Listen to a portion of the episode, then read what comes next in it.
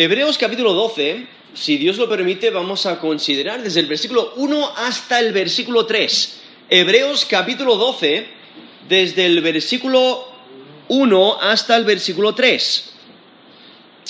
Corre pacientemente la carrera con la mirada en Jesús. Corre pacientemente la carrera con la mirada en Jesús.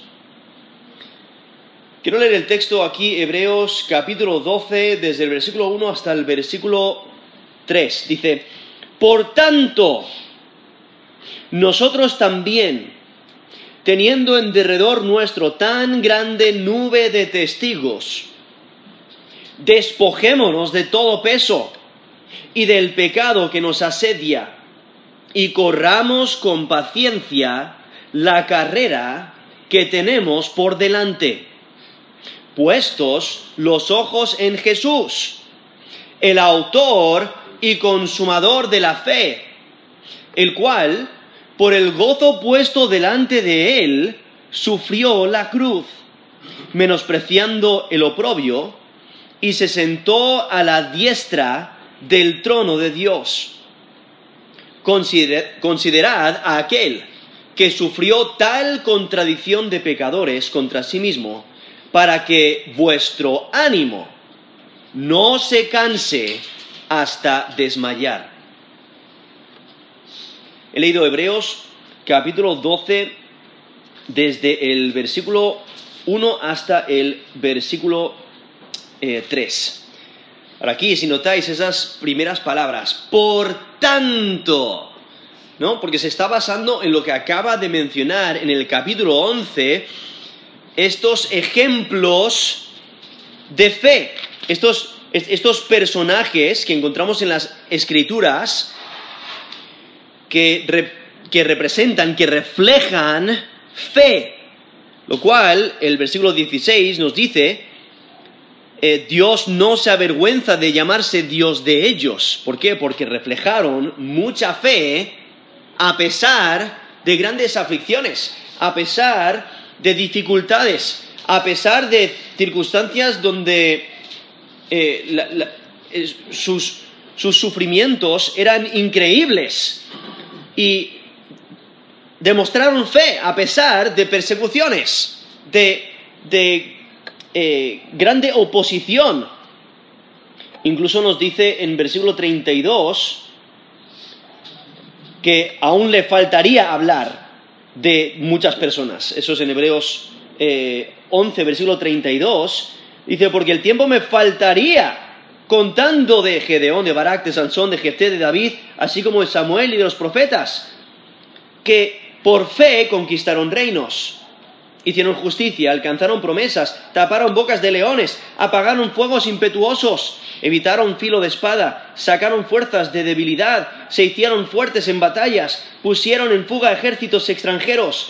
Las mujeres recibieron sus muertos mediante resurrección, mas otros fueron atormentados, no aceptando el rescate, a fin de obtener mejor resurrección. Otros experimentaron vituperios, azotes, y a más de esto, prisiones y cárceles fueron apedreados, aserrados, puestos a prueba, muertos a filo de espada. Anduvieron de acá para allá cubiertos de pieles de ovejas y de cabras, pobres, angustiados, maltratados, de los cuales el mundo no era digno. Errando por los desiertos y por los montes, por las cuevas y por las cavernas de la tierra, y todos estos, aunque alcanzaron buen testimonio, mediante la fe no recibieron lo prometido, proveyendo Dios alguna cosa mejor para nosotros, para que no fuesen ellos perfeccionados aparte de nosotros. Ahí resume los sufrimientos de, estas personas. He leído ahí desde en, Hebreos 11, desde el versículo 32 hasta el versículo 40, y los versículos anteriores eh, menciona eh, varios ejemplos de la fe de personas que se mantuvieron fieles a Dios fieles confiando en las promesas de Dios, en la palabra de Dios, a pesar de grandes aflicciones, de grandes sufrimientos. Yo creo que nosotros entendemos que cuando una persona pone su fe y confianza en Jesús como Señor y Salvador, no tarda mucho tiempo en darse cuenta de que no es fácil, mantenerse firme. No es fácil mantenerse fiel, dedicado a Cristo. Mantenerse fiel a Dios requiere perseverancia. A pesar de las dificultades, podemos, eh, podemos encontrar ánimo. Aquí mismo está dando los ejemplos de creyentes en el pasado que se mantuvieron fieles y firmes, perseverantes. E, estos creyentes fieles testifican de que sí es posible mantenerse fiel a pesar de grande aflicción. Al mismo tiempo, Jesús es el mejor ejemplo de fe persistente, demostrando fidelidad, demostrando resistencia aún ante la cruz. Y esos son los, dos ejemplos que nos presenta aquí este texto de Hebreos 12, del, del 1 al 3, ejemplos que debemos de seguir, que, que nos deben de animar para resistir, para ser fieles. Y es que los sufrimientos de Jesús proveen un punto de referencia para incluso evaluar nuestras dificultades. Por ello este texto enfatiza la necesidad de mantenerse fieles y firmes, mantenerse en la carrera corriendo con fidelidad, la necesidad de despojarse de cualquier cosa que estorbe nuestra carrera espiritual. Porque la fe genuina demuestra paciencia, demuestra perseverancia. El, que, el, persevere hasta el fin, ese será salvo, nos mencionan las escrituras. Y por ello la, fe genuina demuestra paciencia y perseverancia a pesar de adversidades. de adversidades. Ahora, el, contexto que sigue, este texto aquí en Hebreos 12, desde el versículo 4 al 11, muestra que las pruebas de la comunidad que, que, estaban sufriendo, Dios los estaba usando como disciplina. Porque nos dice el versículo 4, porque aún no habéis resistido hasta sangre combatiendo contra el pecado, y habéis ya olvidado la exhortación que como a hijos se os dirige, diciendo, Hijo mío, no menosprecies la disciplina del Señor, ni desmayes cuando eres reprendido por Él, porque el Señor al que ama disciplina y azota a todo el que recibe por hijo. Si soportáis la, disciplina, Dios os trata como a hijos, porque ¿qué hijo es aquel a quien el Padre no disciplina?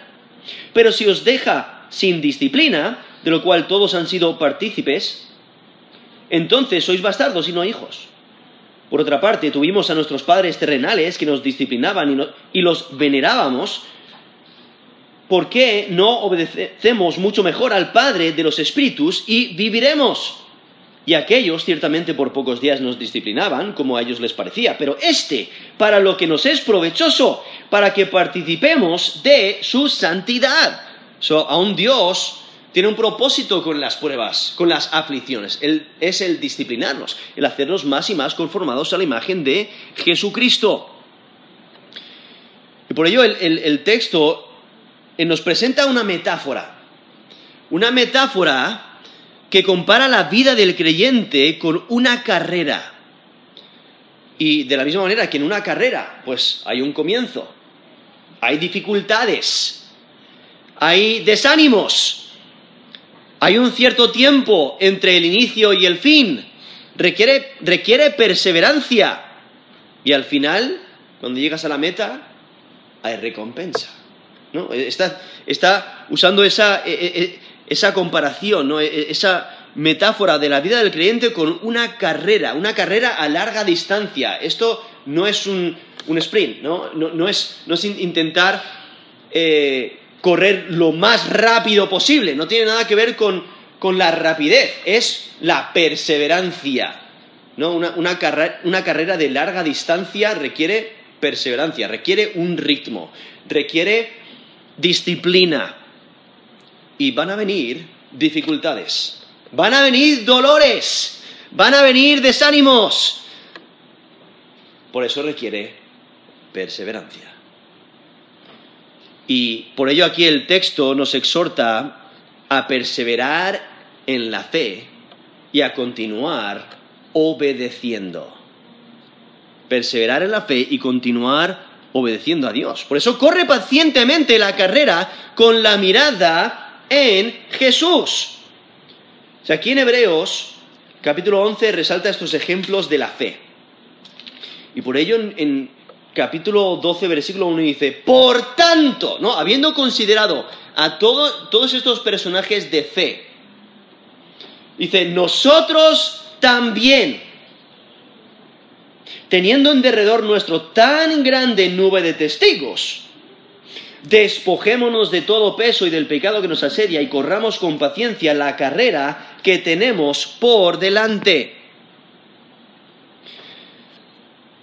Entonces aquí en, eh, versículo 1 vemos cómo nos dice, nosotros también, ¿no? Estamos en la misma situación.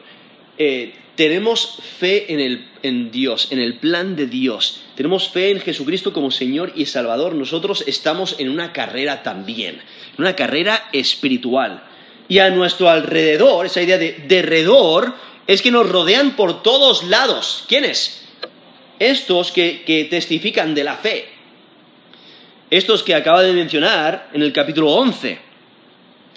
Y Dios es quien da testimonio de su fe, de que se han mantenido fieles y firmes. Pero al mismo tiempo ellos dan testimonio de que merece la pena ser fieles a Dios. En, en Hebreos 4, 13 Vemos como Dios es quien evalúa. Dice, no hay cosa creada que no sea manifiesta en su presencia, antes bien todas las cosas están desnudas y abiertas a los ojos de aquel a quien tenemos que dar cuenta. Eso es Hebreos 4:13. Tenemos que recordar, en nuestra carrera tenemos que dar cuenta a Dios. Él es, él es quien evalúa. De la misma manera que Él evalúa la fe de estas personas que menciona en el capítulo 11, Dios nos evalúa a nosotros. Y no podemos esconder nada. Nos dice ahí Hebreos 4:13, todas las cosas están desnudas y abiertas a los ojos de aquel a quien tenemos que dar cuenta. Pero ahora, aquí en capítulo 12, eh, les llama a, esos, a esos fieles, les llama testigos. O sea, Dios ha testificado de su fe, ahora ellos son testigos. Y por eso dice una... Eh, teniendo en derredor nuestro tan grande nube de testigos. Esa, expresión nube de testigos se refiere a una gran multitud, a una gran multitud de testigos que nos rodea. Y no son testigos en el sentido de que son eh, eh, eh, espectadores, ¿no? Piensas especialmente que está mencionando esta metáfora de una carrera, pues hay muchos espectadores, ¿no? Hay, muchas personas que están observando. Y no son no son testigos en el sentido de, ser eh, espectadores de la carrera de sus sucesores, como que nos están observando y evaluando, sino que, sino que ellos testifican por su lealtad, por su perseverancia, de que es posible vivir la vida de la fe. Es posible mantenerse fieles y perseverantes en la fe. Por ellos son ejemplos de perseverancia de la fe. Eh, de eso testifican, de eso son testigos. Dan testimonio a las generaciones posteriores de las posibilidades de la fe. Nos animan a mantenernos fieles y firmes en la fe. es que los creyentes de las generaciones siguientes les miran a ellos para encontrar ánimo. Porque cuando estás en medio de las pruebas, lees las historias de las escrituras y te das cuenta de que no eres el único que has sufrido. No eres el único que has tenido pérdidas y aflicciones. Y estas historias que encontramos en las escrituras nos animan a perseverar en la fe. Ellos lo hicieron antes, Dios da testimonio de su fe, ellos recibieron sus eh, galardones y eh, nosotros también podemos ser fieles a Dios. Y por ello ellos viven testificando de la realidad de un Dios. Y este registro de estos creyentes tiene la intención de animarnos en nuestra carrera que tenemos por delante. Nos animan a cultivar perseverancia como lo hicieron ellos. Su testimonio nos, anima a perseverar en la fe a pesar de la lucha. Ahora aquí, eh, hebreos, los destinatarios, ya han sufrido. ¿no? Nos dice en Hebreos 10:32, sostuvisteis gran combate de padecimientos. O sea, ellos han sufrido, han demostrado su resistencia. Pero cada creyente debe de, debe de cultivar su paciencia.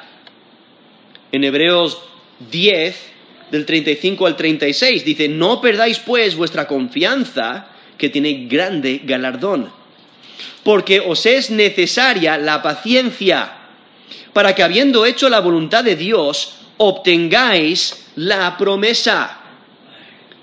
Y si notáis ahí en Hebreos 10, 36, dice, porque os es necesaria la paciencia. Es algo que necesitamos para poder perseverar. Es la paciencia. Tenemos que cultivar la paciencia. Porque Cristo vino a la tierra en cumplimiento de la promesa de Dios y su sacrificio ha quitado del medio el pecado. Nos menciona Hebreos 9:26. Dice, de otra manera, le hubiera sido necesario padecer muchas veces desde el principio del mundo, pero ahora, en la consumación de los siglos, se presentó una vez para siempre por el sacrificio de sí mismo para quitar de en medio el pecado. Eso es Hebreos 9:26. Entonces, Cristo vino, quitó del medio del pecado, pero eh, Cristo no está en la tierra ahora mismo. Él está exaltado en los cielos. Y los creyentes esperan su segunda venida. Y esperan a, que se complete la salvación. Como nos dice Hebreos 9:28. Así también Cristo fue ofrecido una sola vez para llevar los pecados de muchos y aparecerá por segunda vez, sin relación con el pecado, para salvar a los que le esperan. Eso es Hebreos 9:27. Entonces, el creyente espera con paciencia, persevera en la fe y por ello recibe la, salvación. Y es que mientras esperan, los creyentes deben de sobrellevar las pruebas, las aflicciones, aun como Moisés mismo nos dice aquí en Hebreos 11, 27, dice, se sostuvo como viendo al invisible. O sea, teniendo fe en Dios. Así es como se sostuvo, eh, creyendo su palabra, corriendo la carrera con fe. Hay que recordar, cada creyente tiene su carrera. Y aquí describe la, buena vida como la participación en el atletismo. Eh, lo describe como una carrera a distancia. Y hay que recordar, las carreras de distancia en las Olimpiadas eh, en, la antigüedad eso no, era una competencia de rapidez, era una competencia de resistencia.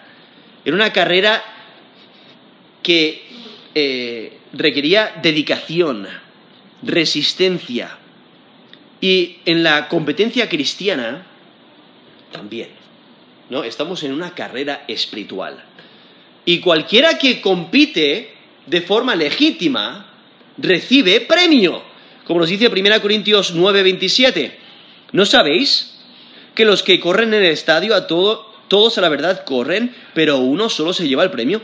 Corred de tal manera que lo obtengáis. Eso es 1 Corintios 9:24. Esa exhortación del apóstol Pablo de que corramos legítimamente para recibir el premio. ¿Qué es lo que hace un atleta? Uno que va a correr eh, pues se disciplina y elimina cualquier peso innecesario.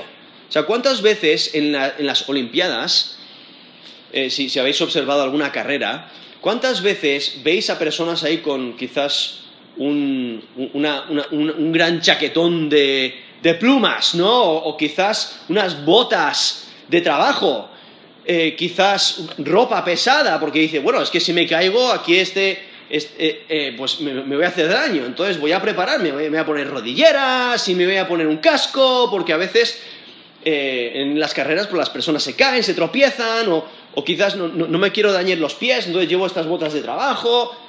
Sería insensato. ¿Por qué? Porque el peso elimina la posibilidad de correr eficientemente.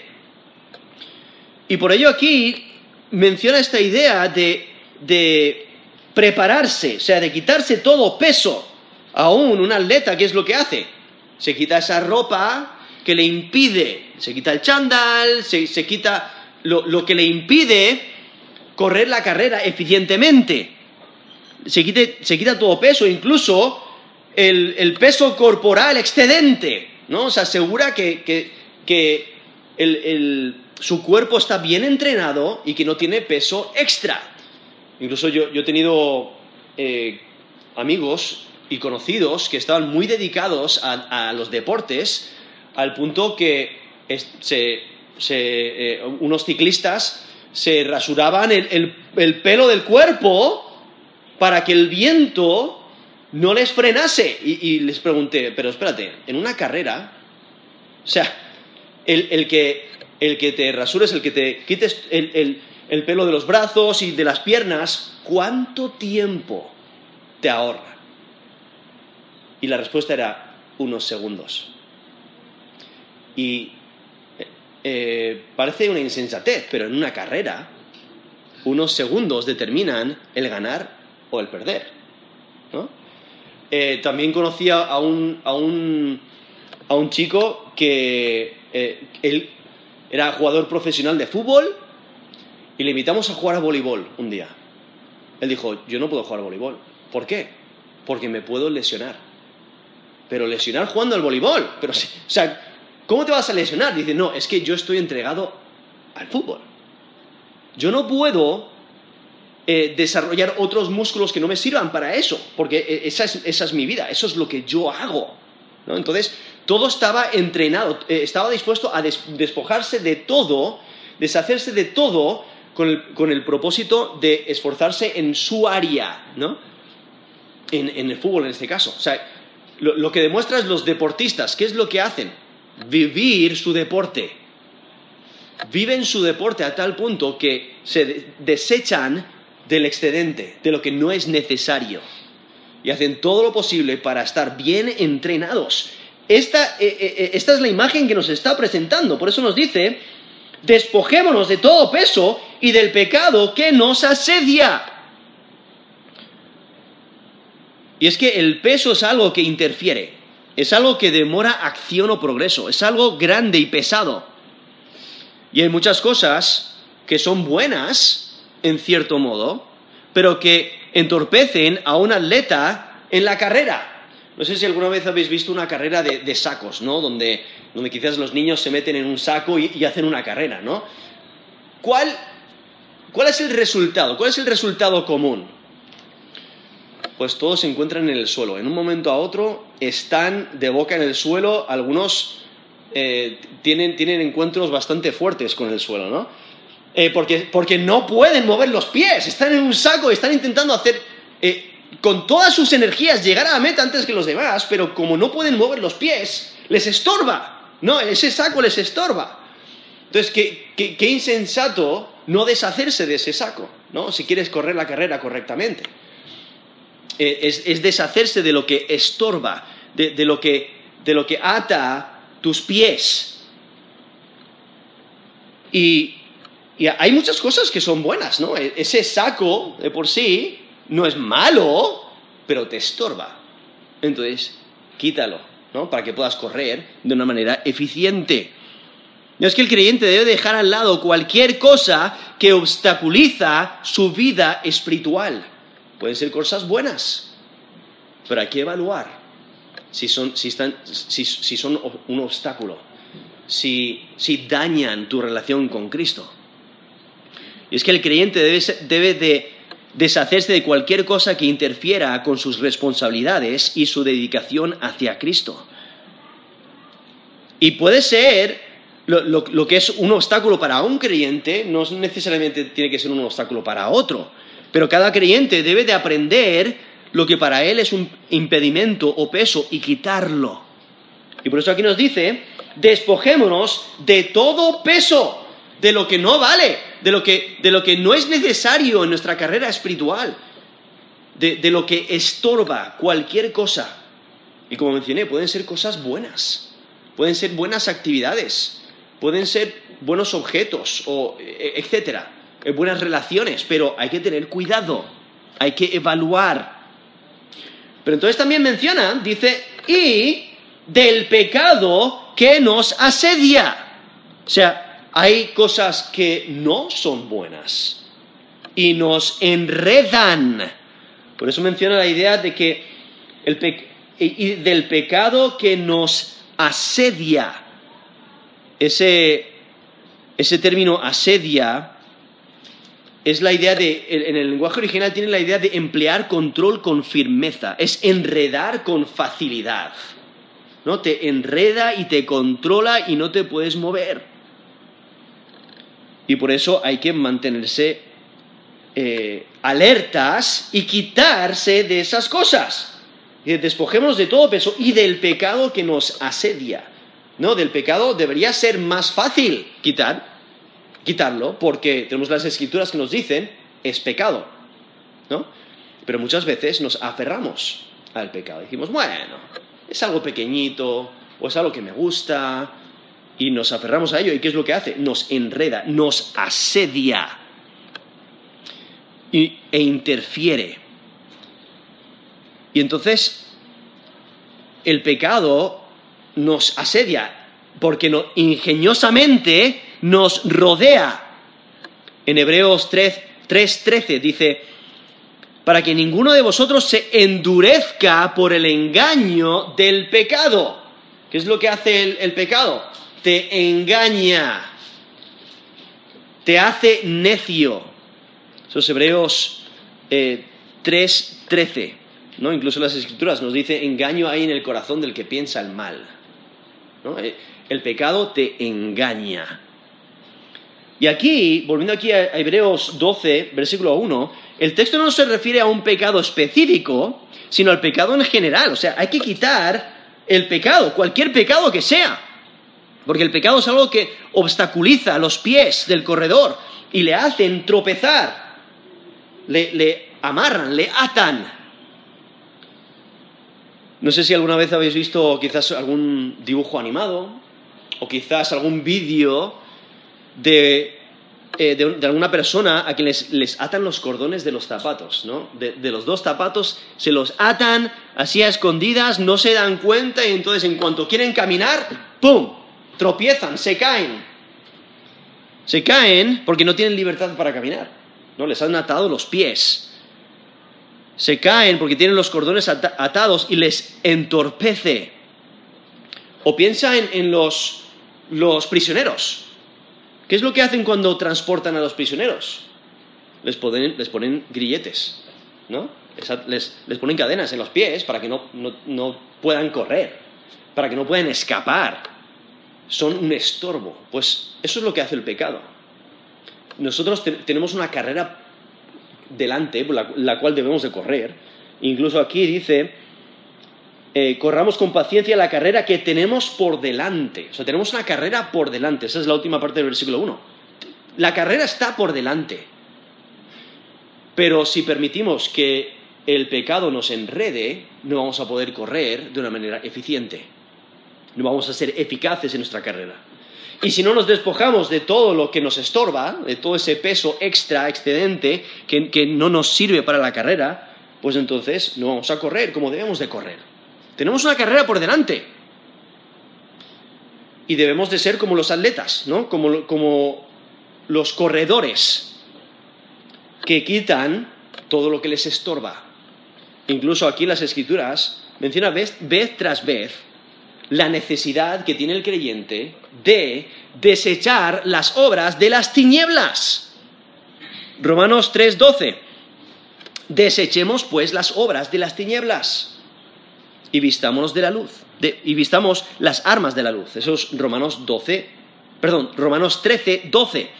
Colosenses 3, 8. Pero ahora dejar también vosotros todas estas cosas ira, enojo, malicia, blasfemias, palabras deshonestas de vuestra boca. No mintáis los unos a los otros, habiéndoos despojado del viejo hombre conforme a sus hechos. Esos Colosenses 3, del 8 al 9. O sea, despojaos del viejo hombre. Despojaos de las horas de las tinieblas. Efesios 4:22. En cuanto a la pasada manera de vivir, despojaos del viejo hombre, que está viciado conforme a los deseos engañosos. O Santiago 1:21. Desechando toda inmundicia y abundancia de malicia, recibid con mansedumbre la palabra implantada, la cual puede salvar vuestras almas. Eso es Santiago 1.21. O 1 de Pedro 2, del 1 al 2. Desechando pues toda malicia, engaño, eh, todo engaño, hipocresía, envidias y todas las detracciones, desead como niños recién nacidos la leche espiritual, no adulterada, para que por ella crezcáis para salvación. O sea, esos textos resaltan la idea de desechar, ¿el qué? Lo que estorba, desechar las obras de las tinieblas, desechar el viejo hombre y es que aquí en Hebreos 12, 1, vemos esta exhortación a perseverar en la fe, en vista de los ejemplos de perseverancia de los otros creyentes que resistieron pruebas similares. Y es que puesto que la carrera nos ha sido recetada, o sea, la tenemos delante de nosotros, tenemos la seguridad de que nos llevará a la meta. Pero tenemos que correr con paciencia, perseverancia, con eficiencia. ¿Y cómo lo hacemos? Tenemos que despojarnos, o sea, quitar de, nosotros eh, lo que nos estorba, ¿no? E, ese, ese peso, o sea, ese impedimento, ese obstáculo, aún esa, ese pecado, ¿no? Lo que es una desviación de lo correcto, es una, una falta, una ofensa. ¿Qué es lo que debemos hacer? Corramos con paciencia.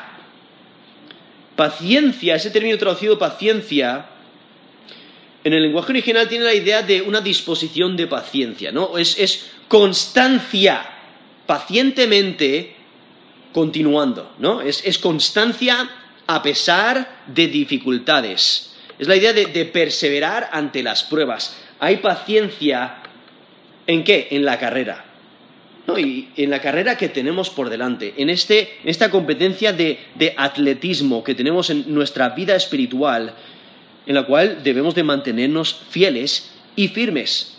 O sea, debemos de correr pacientemente la carrera con la mirada en Jesús. Y eso es lo que resalta el versículo 2. Dice, puestos los ojos en Jesús, el autor y consumador de la fe el cual por el gozo puesto delante de él sufrió la cruz, menospreciando lo propio, y se sentó a la diestra del trono de Dios. O sea, ahí es donde tenemos, donde debemos de tener la mirada, en Jesús. No comúnmente cuando eh, se entrena a alguien para correr una carrera, ¿qué es lo que le dicen? Mantén los ojos en la meta.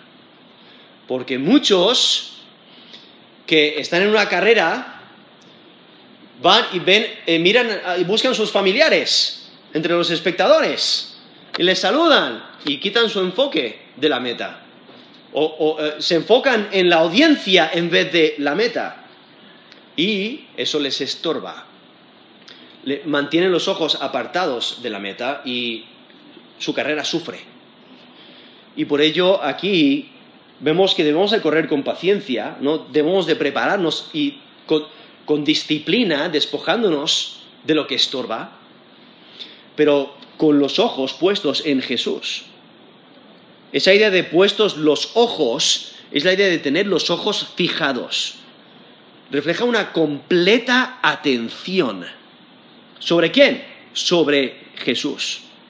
Es que cualquier cosa que obstaculiza, o desvía la atención debe de ser rechazado. Porque el atleta necesita mantener su enfoque en la meta. Es, mirar sin permitir que nada ni nadie desvíe tu mirada. Es una exhortación a guardarse del pecado porque el pecado distrae de Jesús. el pecado te distrae de mirar a Jesús.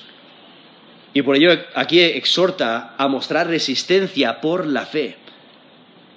Porque el que, el que corre tiene que decidir el no abandonar la carrera. A pesar de las dificultades, a pesar del cansancio, a pesar del dolor, a pesar de que parece que la meta nunca llega, ¿no? Eh, estamos corriendo la carrera y es difícil.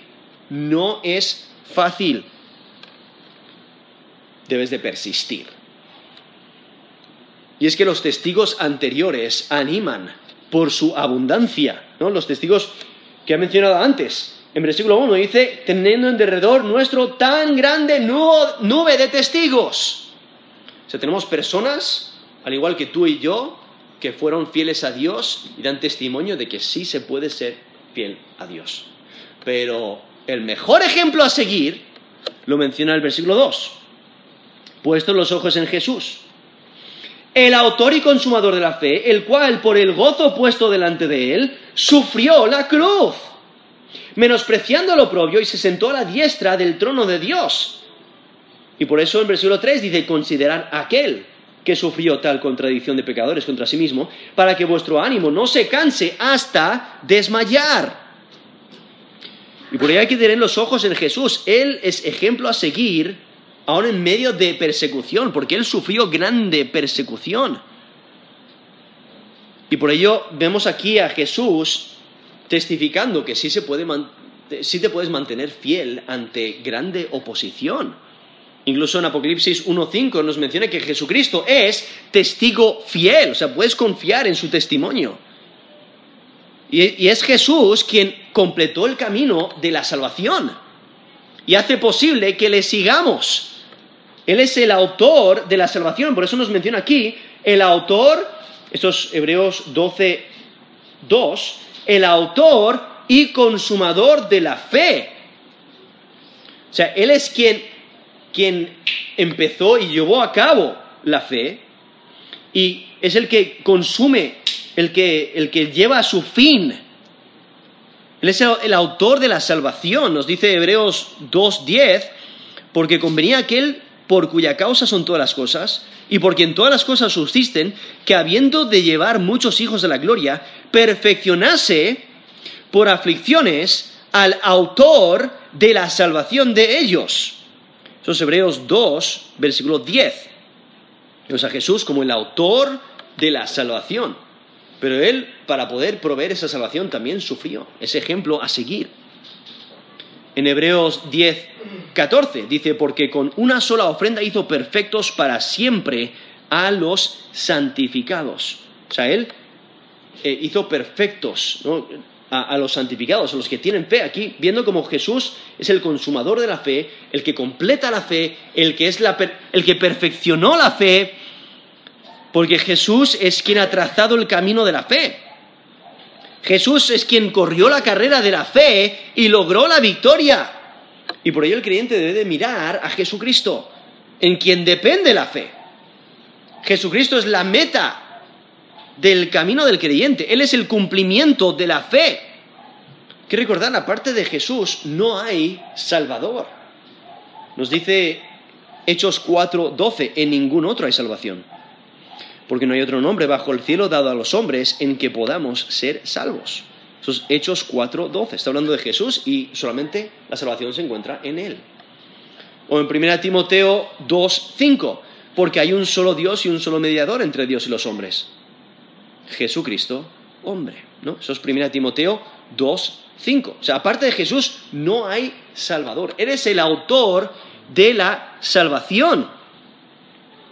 Él es el pionero de la fe, porque guió al pueblo de Dios por, el camino de la fe. O sea, Él es quien ayudó incluso a estos, a estos eh, creyentes del Antiguo Testamento a permanecer fieles en la fe. Y es que todos los profetas y los mártires testificaron sobre Jesucristo. Y es que Jesucristo es quien les animó y les estimuló para correr la carrera con paciencia. O sea, Jesús no solamente es el pionero de la fe, sino que también es el que, el, que, el que perfeccionó la fe. O sea, la fe se perfeccionó en Él. Y por ello Jesús provee un mejor ejemplo él provee un mejor impulso para correr la carrera de la fe. Porque Jesús demostró fe en Dios Padre al atravesar el sufrimiento de la cruz. Por eso el, mejor ejemplo a seguir es Jesús. Él es el mejor ejemplo por su perseverancia ante el sufrimiento de la cruz.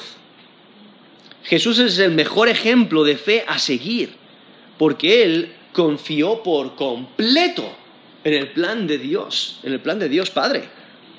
Incluso ahí en, Gesemaní, en Marcos 14, 36, dice, Abba Padre, todas las cosas son posibles para ti. Aparta de mí esta copa, mas no lo que yo quiero, sino lo que tú. ahí cumpliendo la voluntad de Dios Padre, confiando por completo en el plan de Dios. O sea, Jesús fue el primero en mostrar fe sin reservas a la voluntad de Dios. Y de esta manera reflejó la meta de la fe. O sea, Jesús, en Jesús la fe alcanzó la perfección. Y por eso aquí resalta que Él es el autor y consumador de la fe. La fe en Dios alcanzó su expresión perfecta en Jesús. Por ello Jesús es el ejemplo a seguir. Porque hay que recordar, la cruz era la muerte más vergonzosa de la antigüedad. Porque ahí en Hebreos 12, versículo 2, dice, puesto los ojos en Jesús, el autor y consumador de la fe, el cual por el gozo puesto delante de él sufrió la cruz, menospreciando el oprobio, y se sentó a la diestra del trono de Dios.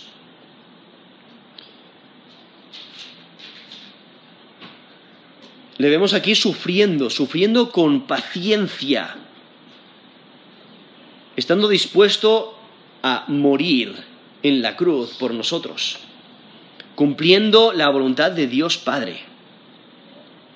Y es que hay que recordar, había mucha desgracia. El, morir por crucifixión.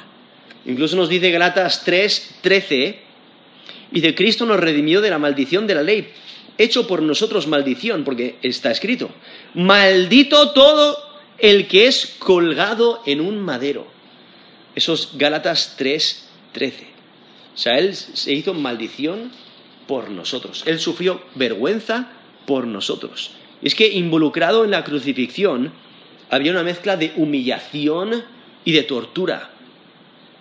A Jesús le trataron como si no tuviera valor. Pero Jesús aquí nos menciona, rechazó la vergüenza. Porque dice, el cual, estos hebreos 12, 2, el cual por el gozo puesto delante de él sufrió la cruz, menospreciando el oprobio. Y es que Jesús rechazó la vergüenza porque valoraba la opinión de Dios más que la de los hombres. Jesús no consideró la vergüenza de la cruz importante en comparación con la, obediencia al Padre. Nos dice Filipenses 2.8, estando en la condición de hombre, se humilló a sí mismo, haciéndose obediente hasta la muerte y muerte de cruz. Eso es Filipenses 2.8. O sea, Jesús se humilló. Él rechazó la vergüenza del sufrimiento de la cruz. Él se mantuvo perseverante y fiel, resistió en la fe, ¿no? Reflejó fe en Dios, porque estaba dedicado a servir a Dios. Él reflejó su enseñanza cuando en Mateo 6, 24 dice, ninguno puede servir a dos señores, porque o aborrecerá al uno y amará al otro, o, estimará al uno y menospreciará al otro. Eso es Mateo 6, 24. Y Jesús estaba dedicado a servir a su Padre, ¿no? a, Dios Padre. Y por ello Jesús demostró ser el ejemplo a seguir para aquellos que sufren persecución. O sea, Jesús perfeccionó la fe por medio de su perseverancia de la cruz. Y ahora ha, recibido el lugar de mayor exaltación. Por eso dice, menospreciando lo propio, se sentó a la diestra del trono de Dios. O sea, Dios le exaltó hasta lo sumo.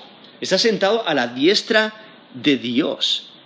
Entonces, cuando menciona aquí a la mitad del versículo 2, por el, el cual por el gozo puesto delante de él, sufrió la cruz.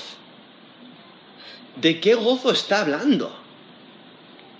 Y es que el gozo puesto delante de él es ¿sí? su exaltación, sí el bienestar del pueblo, o sea, de aquellos que, que eh, tienen acceso a la salvación ahora por la fe, aquellos que van a ser salvos, ¿no? el bienestar de su pueblo, el pueblo de fe, pero también el triunfo de los propósitos de Dios. O sea, ese es el gozo. Él, sí, delante de la cruz, os podéis imaginar el sufrimiento, el dolor, el rechazo, eh, la gran prueba que hubiera sido eso. Pero él vio más allá de la cruz. Él vio el resultado de la cruz. Él vio la, provisión de salvación para la humanidad. Él vio el cumplimiento del plan de Dios. Él vio, sí, su exaltación y la, gloria futura. Y eso fue el gozo puesto delante de él. ese fue el gozo por el cual estaba dispuesto a sufrir para recibir, eh, para llegar a ese resultado. Es como una, una madre que va a dar a luz. Hay un proceso de sufrimiento. ¿Por qué está dispuesta a pasar ese sufrimiento? Porque hay gozo al otro lado, ¿no? Hay gozo al otro lado. Eh, eh, es esa idea. Y entonces por eso dice, puesto los ojos en Jesús, el autor y consumador de la fe, el cual por el gozo puesto delante de él, sufrió la cruz, menospreciando lo propio, y se sentó a la diestra del trono de Dios. Aquí vemos como Jesús eh, tiene este, este gozo, y este gozo es el gozo que quiere dar a sus discípulos, para que ellos tengan un gozo completo. Nos dice Juan 15, 11, estas cosas os he hablado, para que mi gozo esté en vosotros y vuestro gozo sea cumplido. Eso es Juan 15, 11. Y es que Jesús proveyó salvación y se sentó a la diestra de Dios Padre. Eso es lo que nos refleja incluso al principio de Hebreos, en Hebreos 1.3, cuando hablando de Jesús dice, el cual siendo el resplandor de su gloria y la imagen misma de su sustancia, y quien sustenta todas las cosas con la palabra de su poder, habiendo efectuado la purificación de nuestros pecados por medio de sí mismo, se sentó a la diestra de la majestad en las alturas. Esos Hebreos 1.3. Vemos la exaltación de Jesucristo. Porque Él padeció la cruz. Porque Él perseveró en la fe y por ello es ejemplar. Y por eso en versículo 3, estos Hebreos 12.3 dice, considerad a aquel que sufrió tal contradicción de pecadores contra sí mismo, para que vuestro ánimo no se canse hasta desmayar. Ese término he traducido considerar, en el lenguaje original tiene la idea de reflexionar con mucho cuidado. O sea, pensar sobre algo apropiadamente, considerar. ¿A qué? ¿A? ¿A, quién? Aquel que sufrió. ¿De quién está hablando? De Jesús. ¿Qué sufrió? Tal contradicción de pecadores. Ese término he traducido contradicción se refiere a oposición, a hostilidad, rebelión. O sea, le rechazaron, se opusieron a él, fueron hostiles contra él. ¿Quiénes? Los pecadores. Por eso dice, considerar aquel que sufrió tal contradicción de pecadores contra sí mismo. O sea, debemos de considerar su ejemplo considerar sus sufrimientos, considerad su fe, considerad su perseverancia y ver que merece la pena. O sea, Él pudo hacerlo, nosotros también. Él es quien nos capacita para hacerlo. Y es que eh, este texto se dirige a aquellos que están en peligro de indiferencia. Incluso aquí mismo en Hebreos 5, 11, dice que algunos, dice, os habéis hecho tardos para oír. Eso es Hebreos 5.11, ¿no? Reflejando esa indiferencia. En Hebreos 6, del, eh, del 11 al 12, dice, pero deseamos que cada uno de vosotros muestre la misma solicitud hasta el fin, para plena certeza de la esperanza, a fin de que no os hagáis perezosos, sino imitadores de aquellos que por la fe y la paciencia heredan las promesas. Eso es Hebreos 6, del 11 al 12, donde nos exhorta a no ser indiferentes, sino a tomar el ejemplo de aquellos que han ido antes que nosotros, que han sido fieles, ser imitadores de aquellos que por la fe y la paciencia heredan las promesas. ¿no? Seguir los ejemplos de la fe. Eso es lo que está resaltando este texto, especialmente con esos ejemplos que nos ha mencionado en el capítulo 11, pero el ejemplo eh, perfecto es Jesucristo. Porque las luchas nos rodean, incluso los destinatarios habían tenido luchas, pero no deben de perder la fe, deben de mantenerse fieles y firmes. En Hebreos 10, del 32 al 35. Hebreos 10, 32. Pero traed a la memoria los días pasados, en los cuales, después de haber sido iluminados, sostuvisteis gran combate de padecimientos. Por una parte, ciertamente con vituperios y tribulaciones fuisteis hechos espectáculo, y por otra llegasteis a ser compañeros de los que estaban en una situación semejante. Porque de los presos también os compadecisteis, y el despojo de vuestros bienes sufristeis con gozo, sabiendo que tenéis en vosotros una mejor y perdurable herencia en los cielos. No perdáis, pues, vuestra confianza, que tiene grande galardón. Eso es Hebreos 10, del 32 al 35. O sea, aún los destinatarios, ellos habían tenido grandes luchas.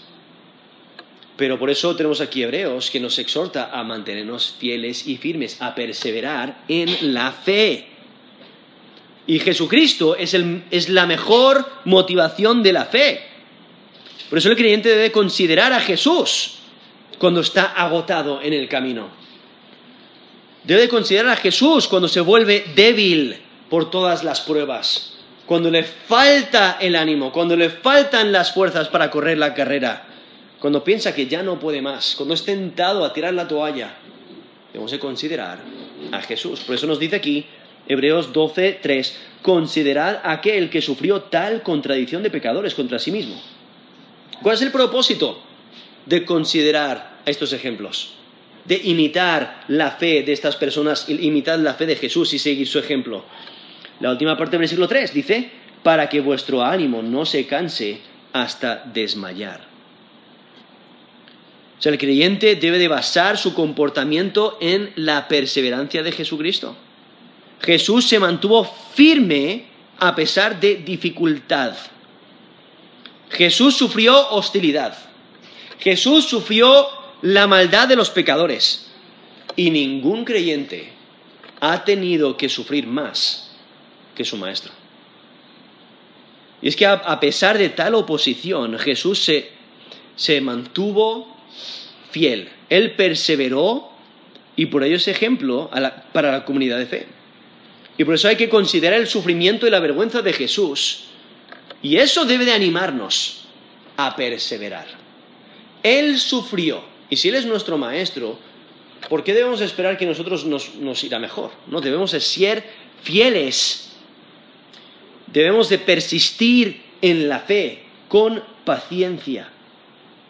Debemos de correr pacientemente la carrera con la mirada en Jesús. O sea, las pruebas vienen los sufrimientos están a la puerta.